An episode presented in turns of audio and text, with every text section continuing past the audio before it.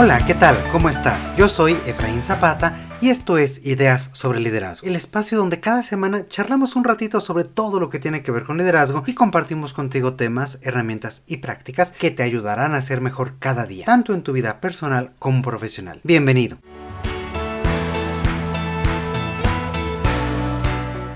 Pues bien, parte de la labor de líder en todas las organizaciones podría ser descrita como el generar y conformar equipos de trabajo efectivo. Por ello, es necesario integrar a diferentes personas y sus esfuerzos alrededor de un objetivo y una visión en común. Un reto importante para lograr este tipo de equipos es que no todos sus integrantes pensarán igual, tendrán la misma forma de hacer las cosas ni lograrán ser amigos inmediatamente. Y esto puede generar fricciones y separar al equipo. Más aún, vivimos momentos de cambios muy radicales. Por supuesto, la contingencia que inició en 2020 y hoy en día los cambios siguen continuando. Fenómenos como la gran renuncia hicieron que muchas personas dejaran sus trabajos y que muchas otras se incorporaran a la organización. El trabajo a distancia también es una fuente más de cambio, ya que no transformó solamente la manera en que realizamos nuestras actividades, sino que ha hecho que haya equipos en los que las personas no se conocen más que a través de la pantalla. Ahora bien, la posibilidad de volver a las oficinas también genera una nueva ola de ansiedad, de nuevos ajustes y de nuevos cambios. Todas estas situaciones también erosionan al equipo y a su cohesión.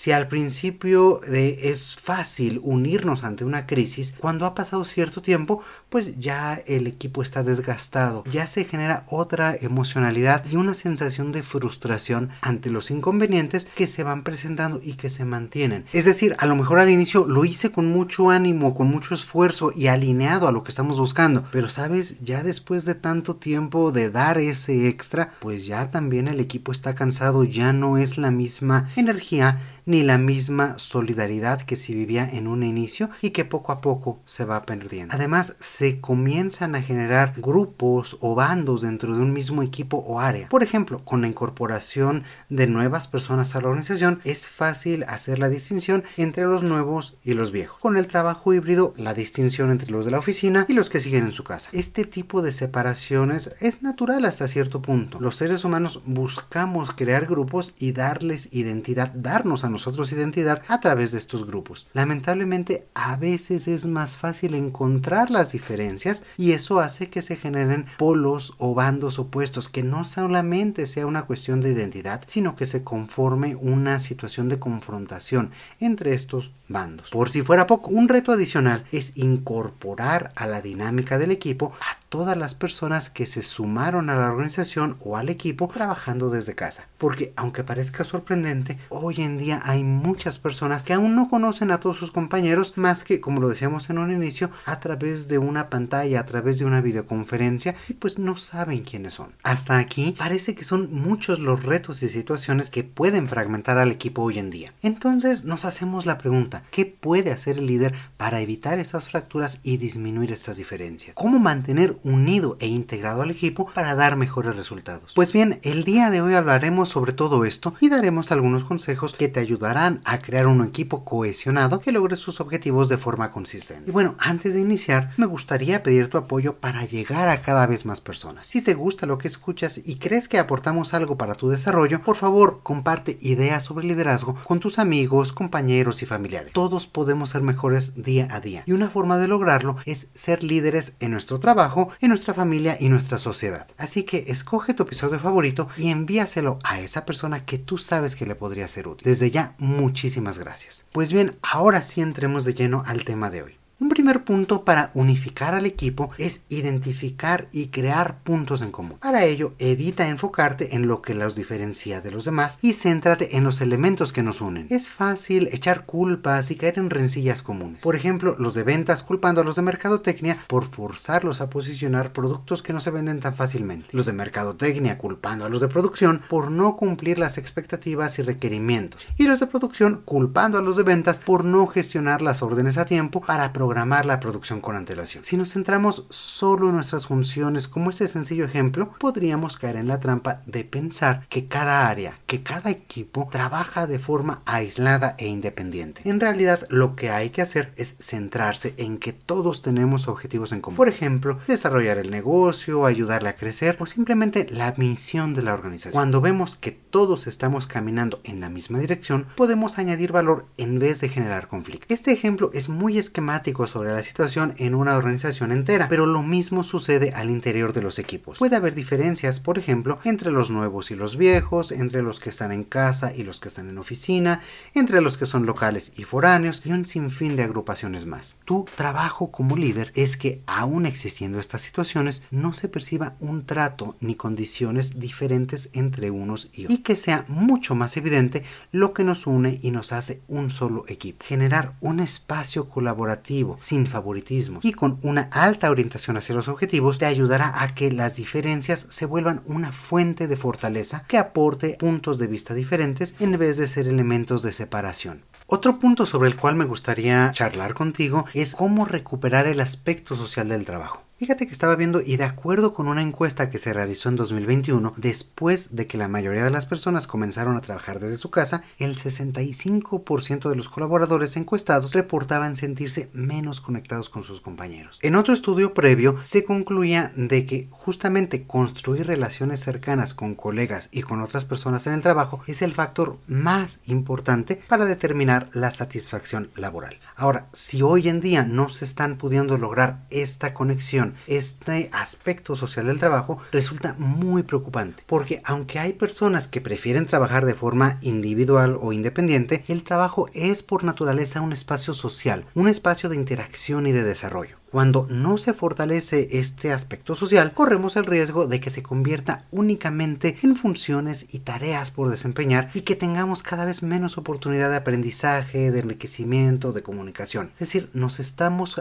convirtiendo en máquinas que únicamente trabajan y trabajan y trabajan sin esta dirección o sin esta parte social que le dé razón, que le dé sentido a lo que estamos haciendo. Si esta situación se lleva aún más al extremo, como colaboradores corremos el riesgo de pasar desapercibidos y de limitar la posibilidad de participar en nuevas iniciativas, proyectos u oportunidades de crecimiento profesional. Algo que me parece increíble es que he tenido oportunidad de charlar con líderes de muchos equipos y no son pocos quienes me han compartido que ya no conocen a las personas con quienes trabajan. Y no me refiero solamente a que no los han visto de forma presencial, sino que literalmente no saben quiénes son, no saben qué les gusta, qué los motiva, quiénes integran su familia, muchos otros elementos muy personales. De la misma forma, hay muchos equipos que no se conocen entre ellos y por tanto tienen una comunicación limitada. Cuando el aspecto social del trabajo se erosiona, las personas pueden sentirse lejanas o relegadas a un segundo plano. Pueden comenzar también a sentir que su trabajo no vale como antes o que no vale lo mismo que el de los demás. De la misma forma, cuando no conocemos a nuestros compañeros, es más difícil establecer un entorno de confianza y de colaboración. Tendemos a ser menos solidarios y menos empáticos. Como líder, por todo esto es muy importante que des espacios para que el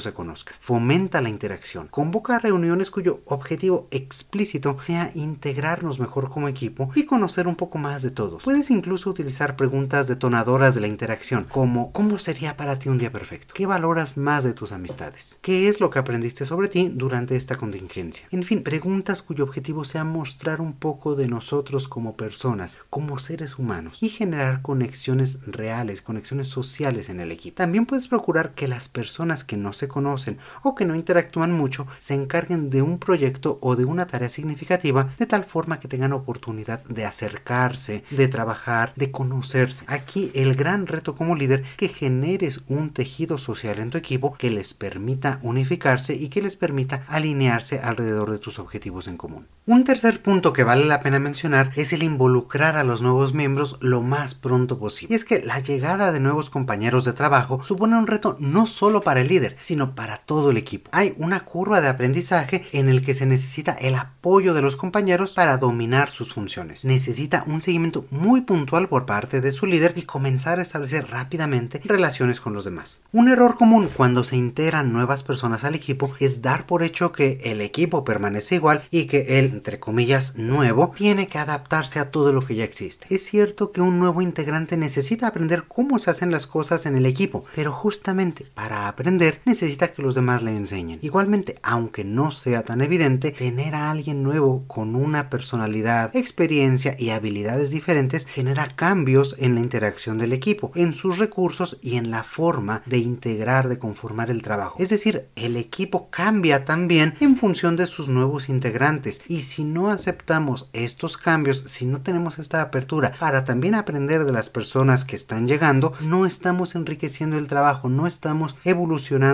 ni aprovechando estos nuevos enfoques. Por ello, el líder necesita involucrarlo lo más pronto posible. El líder necesita asegurarse de que conozca primero y antes que nada a todos los demás miembros del equipo pero también a otros actores clave de otras áreas a lo largo y ancho de la organización, sobre todo aquellos con quienes interactuará más. Además, será importante que comunique a todas las personas el propósito de esta nueva incorporación, cómo puede enriquecer el trabajo que se viene haciendo hasta ahora y generar el compromiso para recibirlo y para apoyarlo. Tenemos que pensar que un equipo de trabajo es un sistema social y como tal cada persona es un engranaje importante. Si no conectamos estos engranajes de forma adecuada o simplemente los empalmamos los unos con los otros, no estaremos logrando crear un sistema eficiente, sino más bien acabaremos con una maquinaria que constantemente se atora, a lo mejor que sus piezas no embonan o que están sueltas. Cada vez que cambia un engranaje hay que redistribuir las demás piezas, hay que volverlas a atornillar y hay que aceitarlas para que esta máquina pueda trabajar de forma armónica. Lo mismo sucede con este equipo. Todo este proceso lo necesitas llevar a cabo cada vez que haya un nuevo integrante en este, en este equipo, en tu grupo. Todo en estos momentos en que este tipo de cambios es tan frecuente, puede llegar a ser un proceso desgastante o peor aún, puede ser que los jefes no se tomen el tiempo para llevarlo a cabo. Y entonces, en vez de sumar esfuerzos, en vez de sumar recursos al equipo, lo que estaremos haciendo es ampliar la brecha entre los nuevos y los viejos, generar otro tipo de rencillas y evitar la unión del equipo. Para hablar sobre el siguiente punto, me gustaría pedirte que te imagines la siguiente situación. Llegas a tu trabajo y tu jefe te comenta que tendrás un nuevo compañero que a partir de ese momento realizará algunas funciones que tú llevas a cabo. Te presenta con él, ves a una persona con una amplia diferencia de edad respecto a la tuya. Ves que lleva una camisa horrible y además habla con un fuerte acento de otra región. Por si fuera poco, estudió una carrera completamente diferente a la tuya y no entiendes por qué esta persona tendría que ser parte del equipo y menos aún hacer lo que yo Seguramente no tendrás una buena idea o una expectativa positiva de esta persona. Esto se da por dos circunstancias. La primera es que en esta descripción me centré en ampliar las diferencias y la segunda es que ante este tipo de diferencias rápidamente generamos prejuicios sobre la personalidad y el trabajo de los demás. Justamente una de las raíces más profundas que explica la creación de bandos opuestos es las creencias y prejuicios que tenemos sobre otras personas. Es decir, si es más joven que yo, le hace falta experiencia. Más viejo que yo, ha de ser una persona inflexible. Si no estudió lo mismo que yo, no sabe cómo hacer ese trabajo. Si no es de mi misma región, seguramente no nos podremos entender. En pocas palabras, si no piensa ni hace las cosas como yo, seguramente está equivocado. Dime, ¿crees que esto es totalmente real? Pues bien, el tema de los prejuicios es muy extenso y muy interesante. Por ahora, baste decir que para unir al equipo y hacerlo más fuerte hay que ver más allá de estas primeras impresiones y atreverse a retar nuestras propias creencias. Especialmente como líderes tenemos que centrarnos en entender al otro, entender su experiencia y el valor que nos puede aportar. Ve en ellos lo mejor y céntrate en sus fortalezas para aprovecharlas. Escucha también su perspectiva y cómo cree que se puede mejorar el trabajo del equipo, ya que esta nueva persona viene con ojos frescos y sobre todo ayuda al resto del equipo para que se enfoque en este aspecto positivo y le dé una buena bienvenida. Por supuesto, como dice el dicho, hay que confiar y verificar. Es decir, demos la oportunidad para que demuestre su trabajo, ayudémosle a integrarse y orientemos su desempeño, pero también asegurémonos de que está dando resultados, que desarrolla una actitud positiva y propositiva y que pone de su parte para integrarse al equipo. Y si no es así, hay que hacérselo ver lo más pronto posible para generar cambios en su actitud o en su forma de trabajar Ahora, el último punto sobre el cual me gustaría platicar contigo el día de hoy es qué es lo que pasa si ya hemos pasado este punto de quiebre y actualmente nuestro equipo ya está dividido y fragmentado. Pues bien, este, como decíamos al inicio, es un reto muy importante para los líderes. Hay que tomar en cuenta que no solo se ha fracturado la solidaridad en los equipos, sino también la conexión, el relacionamiento, esta parte social entre todos ellos. Por ello es importante rehacer y fortalecer los puentes, sanar las relaciones del equipo, crear y establecer nuevamente la confianza. Todo ello a través de mucho, pero mucho trabajo en primer momento de líder, pero también mucha empatía y mucha comunicación. Para ello, antes que otra cosa, el líder necesita escuchar. Pregunta a las personas de forma individual y también de forma colectiva en algunas ocasiones y haz un análisis sobre cómo está el equipo, qué tipo de emocionalidad se vive, cómo es la comunicación y sus procesos. Identificas a lo mejor estos grupos o estos bandos enfrentados. ¿Hay algún punto detonador que tú puedas identificar? Realiza todas estas preguntas y esto te va a permitir tener una base sólida sobre la cual decidir tus siguientes pasos y plantear cómo reestructurar, cómo generar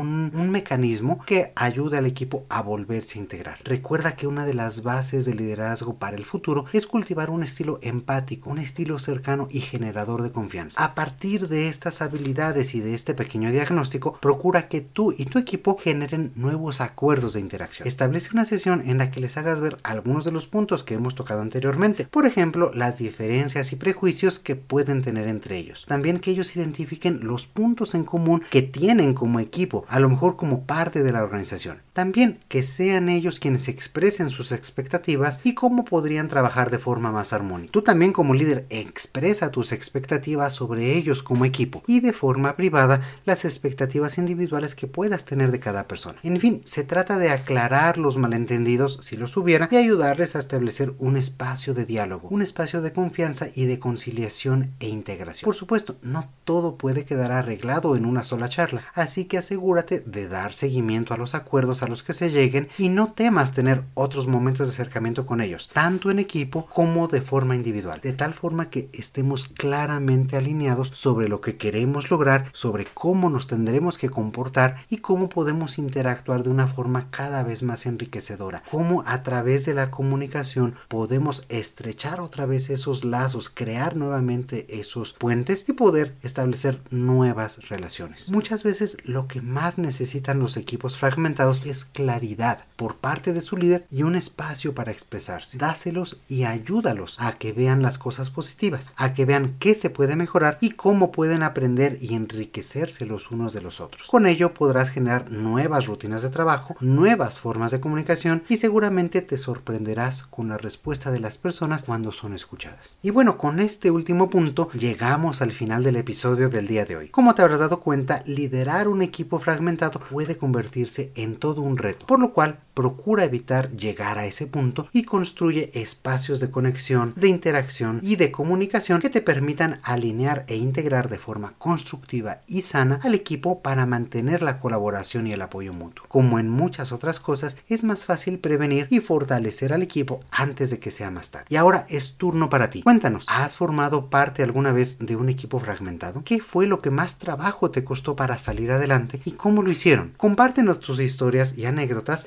escribiéndonos al correo hola arroba ideas sobre liderazgo.com. También ahí puedes enviarnos tus inquietudes y sugerencias de temas para que los abordemos en este espacio. Me encantará saber más sobre ti e iniciar esta conversación. Por ahora me despido hasta la siguiente semana y como siempre te mando un fuerte abrazo. Yo soy Efraín Zapata y te espero a la próxima con nuevas ideas sobre liderazgo.